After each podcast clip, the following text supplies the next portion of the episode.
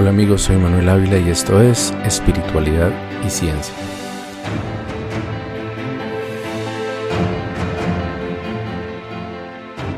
En el episodio antepasado empecé una historia muy importante en mi camino espiritual que fue esa primera experiencia con el yagé. Y terminaba esa narración contando que me recosté en la hierba mirando las copas de los árboles escuchando el ruido de los pájaros y que tenía esta sensación placentera pero que poco a poco me iba sintiendo más y más adormecido, que tenía una sensación de ingravidez y desconexión de los sentidos y que finalmente todos los ruidos, la luz, los pensamientos que tenía se fueron y me quedé profundamente dormido. Esta es la continuación de esa historia y se llama Renacimiento. No sé cuánto tiempo estuve dormido en la hierba, desconectado de la realidad y ajeno a lo que sucedía con los otros participantes de la ceremonia. La mayoría de ellos se encontraba en la parte alta de la finca, cerca del cobertizo que fungía como maloca. Algunos de ellos habían empezado la parte más fuerte de la ceremonia y vomitaban mientras emitían sonoras arcadas y quejidos. Mi hermana ya había empezado a tener alucinaciones y se deleitaba con un placentero samadhi. El samadhi es ese estado de conciencia que se alcanza cuando durante la meditación una persona siente que se está fundiendo con el universo. Mientras tanto, mi amigo Martín observaba la escena sentado bajo la sombra de un árbol frutal. Según me contó, le tranquilizaba ver que el yaje había sido piadoso conmigo y me tenía en semejante relajación y somnolencia allá recostado en mi alejado rincón de la finca. El yagé es una experiencia psicoquímica y espiritual que sucede simultáneamente en la dimensión interior de una persona y en el colectivo que participa en la ceremonia. Los recuerdos, la situación emocional, personalidad y carácter del individuo dan forma al viaje enteogénico, pero también influyen las actitudes de los demás asistentes al ritual y de una manera muy importante la música y los cantos del taita. Dicen los sabedores que además de todo lo anterior, el espíritu del yajé, como energía consciente, decide el ritmo y profundidad de la experiencia de los asistentes. Pude comprobar, al menos subjetivamente, todo lo anterior con los hechos que sucedieron, cuando el taita Fernando y sus hermanos tomaron sus tambores y comenzaron a tocar con un ritmo hipnotizante. Allí, tumbado de espalda, noté que mis sentidos empezaron a regresar del letargo en el que se encontraban, y poco a poco fui escuchando, cada vez con más claridad, el hipnótico tambor. Mientras lo hacía, mi cadera empezó a seguir el ritmo del tambor moviéndose hacia arriba y hacia abajo. La sensación era agradable, podría describirse como la urgencia de agitar la cabeza al escuchar la parte final de Bohemian Rhapsody, pero multiplicado por cien. Sin embargo, mi euforia duró poco tiempo. Recuerdo que abrí los ojos de par en par y me empezó a invadir la angustia cuando traté infructuosamente de detener el movimiento de mi cadera. No solamente eso, sino que mis brazos se añadieron a la coreografía y empezaron a moverse en contra de mi voluntad, representando una especie de danza de los siete velos en convalecencia. Mis manos arrancaban hierbas de mi alrededor y las lanzaban hacia el cielo, caían luego sobre mi rostro mientras mi cadera seguía su oscilación cada vez más frenéticamente. Para entonces había recobrado totalmente mi conciencia alerta y me encontraba alterado al darme cuenta que por primera vez en mi vida no tenía control sobre mi cuerpo y además estaba viviendo lo que juzgaba como una experiencia totalmente sobrenatural. Hice acopio de todas mis fuerzas, me di la vuelta bruscamente como pude y me posé sobre mis rodillas, el desasosiego se convirtió en pánico cuando empecé a sentir algo moviéndose en mi vientre. No era la conocida sensación de movimientos intestinales, sino un movimiento intenso que describiría como una serpiente enrollándose desde la boca del estómago hasta los intestinos. Empecé a sentir mucho miedo de estar en ese lugar y por alguna razón me invadió la certeza de que iba a morir ese día. No era una idea consciente, era una certeza, como la que puede sentir un condenado mientras le alistan la silla eléctrica. Sin poder contener ya mis emociones, grité con todas mis fuerzas Mara, auxilio. El Taita, sus hermanos y Mara bajaron corriendo hacia donde yo estaba. El primero que llegó a mi encuentro fue Gremo, a quien vi con una cara grotesca y maléfica. Sin una razón clara le grité Ustedes me quieren matar. Yo me quiero ir de aquí. Gremo me mostró sus manos y me pidió que me tranquilizara. Me dijo que iba a estar bien, que ellos me iban a ayudar. Y yo por alguna razón empecé a tirar con fuerza de mi propio cabello.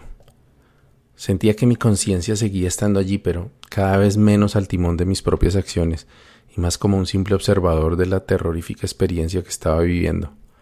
Mara llegó en ese momento y me dijo Tranquilo, Manu, todo está bien, el yajé te está sanando, pero tienes que dejarte llevar. Cuando escuché estas palabras, una violencia extraña me invadió. Empecé a gritar a Mara con insultos que nunca en mi vida había utilizado. Y entonces Mara tomó con sus dos manos un bastón que portaba y lo puso frente a mí. Se trataba de un trozo de madera oscura de unos 50 centímetros de longitud que tenía extrañas inscripciones y símbolos tallados en su superficie. Mientras lo sostenía frente a mi rostro, me increpó con autoridad diciendo Así no es, mi hermano, aquí toca con humildad. Cuando dijo estas palabras, sentí que mis piernas se quedaban sin fuerza totalmente y me desplomé de rodillas frente a ella. Escuché surgir de mi propia garganta dos o tres voces diferentes que decían cosas ininteligibles, insultos soterrados y a veces la palabra perdón repetida varias veces. Entonces levanté la mirada y me centré en los ojos de Mara. Viéndola ahí con su bastón de poder y penetrándome con su mirada, pude reconocer a una admirable guerrera. Cuando se dio cuenta que lo que me movía por dentro se había calmado, le preguntó al chamán, quien ya se encontraba a mi lado también, si me llevaban a la maloca o me ayudaban en el sitio. Fernando probablemente juzgó que por mi talla y peso habría sido difícil llevarme nuevamente hasta la parte alta de la finca, así que le dijo a Mara, pongámoslo ahí al lado del INIPI. El INIPI es la tienda de sudación. Es la forma en que algunos chamanes llaman a la carpa hemisférica de cueros de animal que se utiliza para realizar el ceremonial del temazcal. Pónganlo al lado de Ninipi, dijo, y ustedes agárrenlo bien porque este va a estar duro. Yo me encontraba totalmente confundido y sumergiéndome poco a poco en un estado en el que las ideas se desordenaban, las percepciones se confundían y conceptos como el tiempo y el yo se hacían difusos mientras me llevaban al lado del inipi, o más bien a la estructura del inipi, ya que en ese momento aún no estaba vestido con la cubierta de cueros, yo me sentía totalmente desubicado, no recordaba quién era ni qué estaba haciendo allí, y oleadas de miedo a morir se mezclaban con momentos en los que sentía que toda mi vida había estado deseando estar en brazos del yaje, que era mi destino estar allí en este lugar. Finalmente, lograron llevarme al lado de la estructura, me recostaron con suavidad y extendieron mis brazos y piernas como imitando la posición del hombre de Vitruvio, como una estrella de cinco puntas, dijo Mara. Levanté mi rostro y vi el inipi, aún sin saber para qué servía, por lo cual mi mente me dijo con total certeza que su función era la de atrapar demonios, los cuales quedaban allí amarrados al salir expulsados de los cuerpos, de los cuerpos que habían invadido. Entonces una duda me embargó, y si no son demonios, sino yo mismo el que va a ser expulsado de mi cuerpo y quedar allí atado a esa estructura, de pronto volvió la sensación de pánico y empecé a forcejear con Mara y los ayudantes del Taita que me sostenían. Lograron contenerme con esfuerzo y cuando me sentí sometido volví a sentir que algo terrible me iba a pasar. Entonces grité con toda mi fuerza, no, ustedes me quieren matar, auxilio. Mi amigo Martín, que ya había notado que estaba bien cogido por el yaje, me contó después que en ese momento él mismo sintió un miedo inusual, como si también intuyera que algo malo iba a suceder. Aunque él no había ingerido ayahuasca ese día, sentía que su conciencia estaba alterada de alguna forma.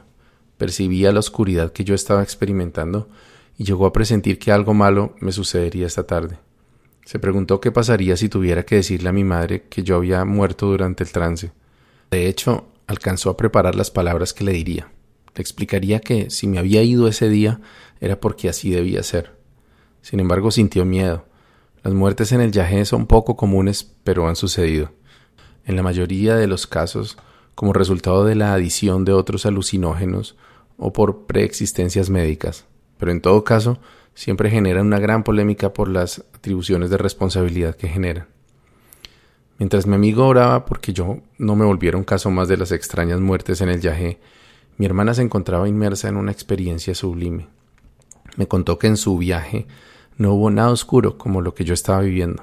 Al contrario, sintió que su alma se elevaba hasta el cielo y que allá había sido absorbida en una especie de trance místico. Me dice que sintió la presencia de Dios y que el amor y la luz la envolvían y la arrullaban. Luego me contó Mara que el arrullo que pudo ver era que mi hermana empezó a rodar por el piso impulsándose de un lado para otro. En un par de oportunidades se llegó a enrollar en el cuello hierbas largas que le dejaron laceraciones leves. Yo había dejado de luchar para liberarme, pero Mara y César aún me sostenían para evitar que me fuera a levantar y tratar de huir mientras el taita agitaba su guaira hacia mí y entonaba cánticos en su lengua nativa.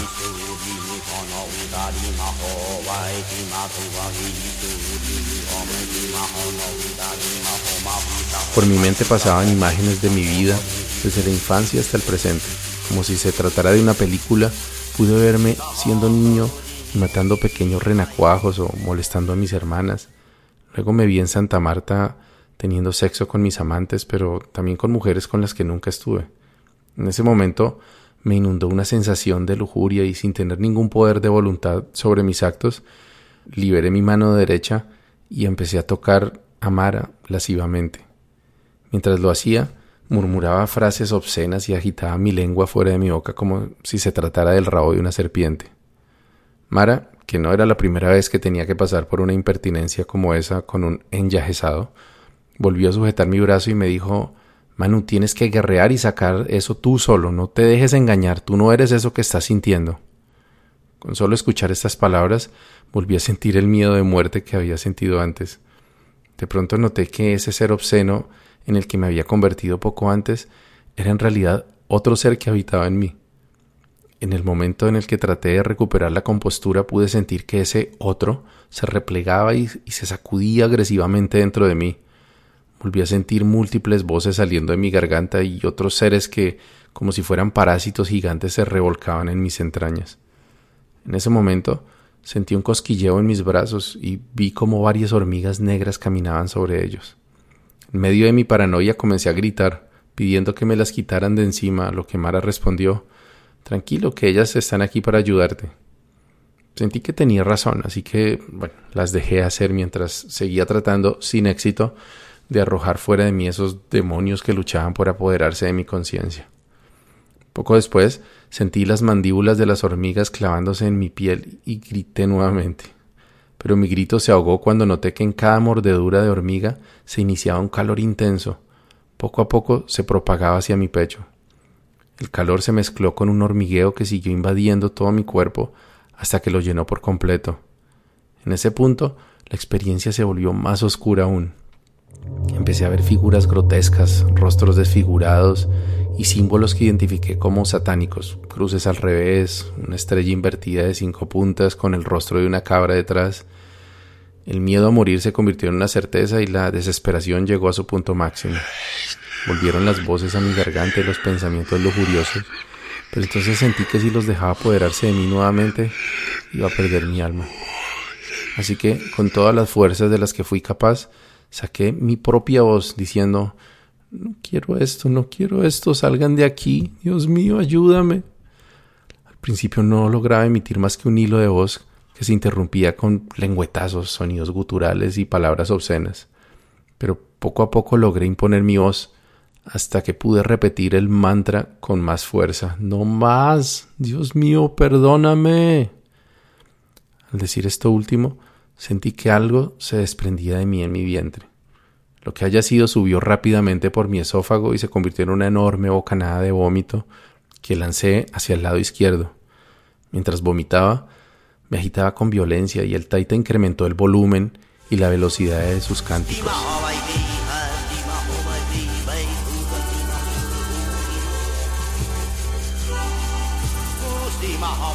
Mara y César me soltaron y ambos se unieron a los cánticos de Fernando con sus propios sonidos y consagraciones. Yo sentía que algo muy oscuro y malvado estaba saliendo por mi boca y todos los músculos de mi vientre estaban entumecidos empujándolo desde adentro. Vomité durante largos segundos y sentí que por mi garganta y mi boca pasaban cosas que se movían durante su trayecto al exterior. Cuando terminé, Sentí que todos los músculos de mi cuerpo se relajaban dejando un temblor similar al de un escalofrío. Mara estaba limpiando mis labios y mi rostro mientras me alentaba con palabras cariñosas. Ánimo, mi guerrero, que lo estás haciendo muy bien. Ya casi sacas toda esa porquería. La sensación de descanso fue sucedida por un adormecimiento del que me dejé llevar. No lo dejen dormir que es peligroso, todavía no ha terminado, dijo el taita. Mara y César me tomaron de los brazos y me hicieron sentar. Mara me habló al oído y me dijo Tienes que levantarte y sacar eso que no has botado, mi precioso. Mi mente no tenía ningún orden y sé que no podía articular frases coherentes. Lo que ocurría en ese momento se mezclaba en mi cabeza con imágenes del pasado, frases de la Biblia, figuras humanoides extrañas.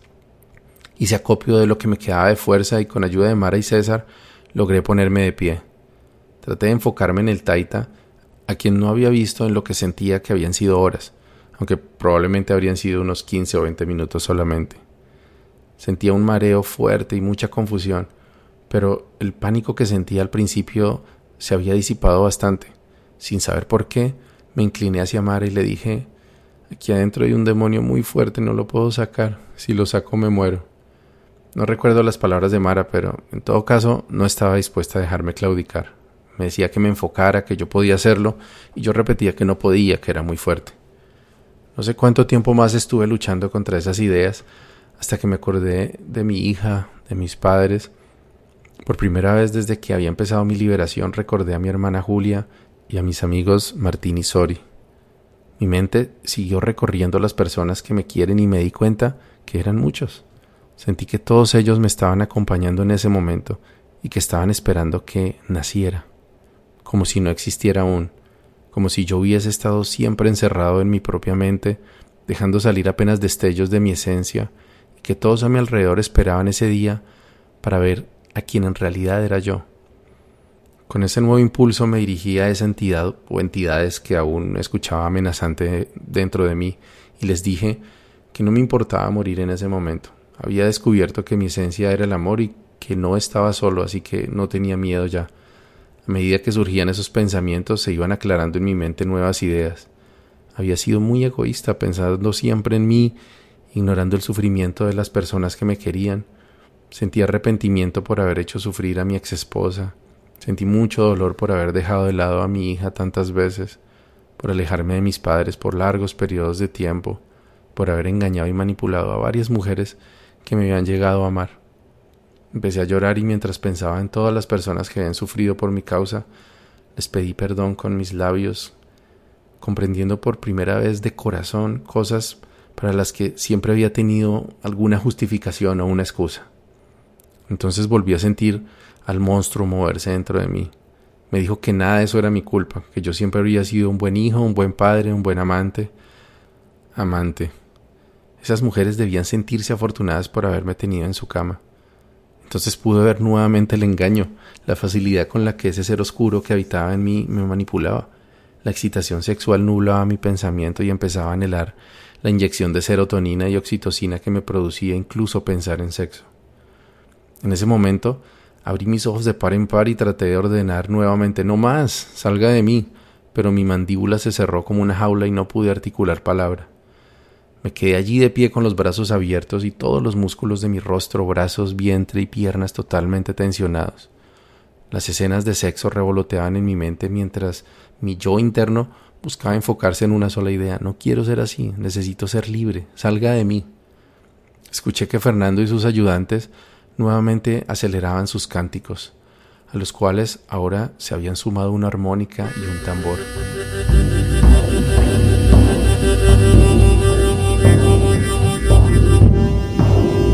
El ritmo frenético parecía dictar el compás con el que mis músculos se entumecían cada vez más. Sentí que ya no podía respirar y el miedo a la muerte regresó nuevamente. Pensé que aquello era mucho más fuerte que yo y que era posible que prefiriera matarme que dejarme libre. Miré mis antebrazos y noté que tenía brotadas las venas, seguramente por la hipoxia y la larga contracción muscular. No quiero vivir más con esto, así me tenga que morir, fue lo último que pensé antes de darme por vencido. Miré al cielo y vi con toda claridad que entre las nubes se había abierto un círculo en el centro del cual se encontraba perfectamente dibujada una estrella de cinco puntas. Entonces sentí el calor del sol que por fin se asomaba entre las nubes. Sus rayos renovaron mis fuerzas y pude tomar una bocanada de aire con la que recuperé el aliento y pude gritar aún entre dientes Dije que salgo. Mientras gritaba con ese último aliento, sentí que los tendones saltaban dentro de mis brazos y vi en mi mente varios indígenas sacudiendo sus guairas. No estaban en aquella finca, sino en algún rincón de la selva donde el jaguar se ocultaba mirándome detrás de la espesura. Entonces sobrevino una nueva bocanada de vómito que lancé hacia el frente mientras caía de rodillas y luego sobre mi vientre. Mara inclinó mi cabeza hacia la izquierda para que no me ahogara con mi propio vómito y nuevamente me felicitó con sus dulces palabras. La música se detuvo y pude escuchar al taita decirle a sus ayudantes Casi que no. De hecho pude escuchar también las conversaciones de otros asistentes a la ceremonia, el canto de las aves, el sonido del viento. Sin embargo no abrí los ojos, sino que me quedé allí acostado boca abajo, como lo he hecho desde que era un bebé, a la hora de dormir. Los sonidos de la finca se fueron mezclando poco a poco con susurros que empecé a escuchar a mi alrededor. Era como si yo estuviera en el centro de un círculo de apenas un par de metros de diámetro, en el que se encontraban varias personas conversando entre ellas. Luego empecé a sentir un suave masaje en mi espalda. Sentía la fuerza sobre mis músculos, pero no había contacto físico. Al mismo tiempo escuché el sonido de un mantra continuo, una especie de que se acercaba cada vez más a mi cabeza y que fue apagando poco a poco el resto de sonidos. De repente, todo lo demás se hizo silencio y lo único que sentí era el calor del sol sobre mi espalda. Entonces sentí que mi cuerpo se elevaba lentamente hacia el cielo. También me di cuenta que a pesar de que me encontraba boca abajo y con los ojos cerrados, podía ver todo a 360 grados a mi alrededor mientras ascendía hacia el cielo. Solo la voz de Mara interrumpió brevemente el silencio cuando la escuché decir Déjalo, déjalo que está en un samadhi. Permanecí por algunos minutos levitando a unos 10 o 12 metros sobre el piso, sintiendo la sensación más pura de paz y amor que jamás había experimentado. A mi alrededor había una esfera de luz tornasol rellena de una tibia brisa que me sostenía. Entonces volví a escuchar las voces de los seres que se encontraban a mi alrededor. Sí, ya está listo, ya puede nacer. Entonces empecé a descender nuevamente del mismo modo que había ascendido. Sentí cómo mi vientre era puesto con suavidad sobre la hierba, pero aún seguía sin poder ni desear abrir mis ojos. La sensación de paz inigualable me seguía inundando y volví a escuchar las voces de esos misteriosos seres a mi alrededor, esta vez con mucha más claridad. Todas las voces eran de mujer, Manu tiene un gran corazón, pero todavía le falta para terminar de sanar esa cadena que trae desde que se reveló, dijo una de ellas. Otra añadió, ahora sí puede conocer a su compañera espiritual. Espérate que vea la que tenemos para él. ¿Monita, como a él le gustan? Sí, pero esta es bien guerrera. Lo estaba esperando, pero así como estaba no se le iba a acercar. Entonces las dos rieron. Entonces me di cuenta que estaba aceptando como si fuera normal todo lo que estaba pasando. Acabo de levitar, pude ver 360 grados a mi alrededor al mismo tiempo y ahora estoy escuchando mujeres que hablan sobre mi futuro como si fuera algo normal. Abrí mis ojos y con un respingo me puse de espalda, esperando ver a mis acompañantes, pero me hallé totalmente solo en el mismo lugar en el que había empezado mi exorcismo. Cerré rápidamente los ojos entonces y para mi fortuna pude conectarme inmediatamente con esa dimensión tan extraña y extraordinaria en la que me encontraba. Me di cuenta que podía ver el cielo azul aún con los ojos cerrados. En el firmamento veía el cielo con unas pocas nubes, aunque todo parecía estar delante de una red o cuadrícula casi imperceptible. Entonces una voz, aunque esta vez masculina, se dirigió hacia mí y me dijo Tú no sabes quién eres aún, pero lo vas a descubrir. Te estábamos esperando desde hace mucho porque tienes muchas almas que salvar. Vienen muchas cosas grandes, pero no te las puedo decir todas. Basta con que sepas que siempre te va a rodear el amor y que nunca te va a faltar nada. De hecho, vas a tener muchas riquezas, pero son cosas del Padre que te va a entregar para que tú las cuides. Mientras escuchaba esas palabras, podía ver algunas de las cosas que esa voz extrañamente familiar me mencionaba. Vi una casa grande con un jardín verde y florido, vi muchos viajes, libros firmados con mi nombre y me vi a mí mismo vestido con vestiduras blancas y collares. En esas estaba cuando escuché a Mara nuevamente preguntar Hola, mi guerrero, ¿cómo vas? ¿Ya volviste? Abrí mis ojos y la vi sonriente frente a mí. Traté de incorporarme y aunque me sentía débil, pude hacerlo. Me miré y noté que había manchado mi camisa y pantalón con vómito del mismo color del yagé. Bienvenido, qué toma tan espectacular la que tuviste. ¿De verdad? pregunté yo con algo de vergüenza ya que recordé los episodios vergonzosos que habían ocurrido durante la ceremonia. Mara se rió cuando le ofrecí mis disculpas y me dijo que todo estaba bien, que eso no había sido yo y que había hecho un buen trabajo sacando de mí esas cosas que me hacían daño. También me explicó que tardaría mucho tiempo procesando lo que había vivido, que en el viaje se pueden vivir vidas completas en unas pocas horas, pero que el mismo Yahé me pondría en el camino que necesitara para lograr esa comprensión. Cuando por fin me sentí con suficiente fuerza, me puse de pie y caminé lentamente al encuentro de mis compañeros de aventura.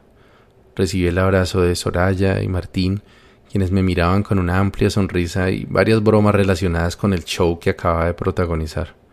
Pregunté por mi hermana y me dijeron que estaba bien, aunque el Yahé no la había soltado todavía.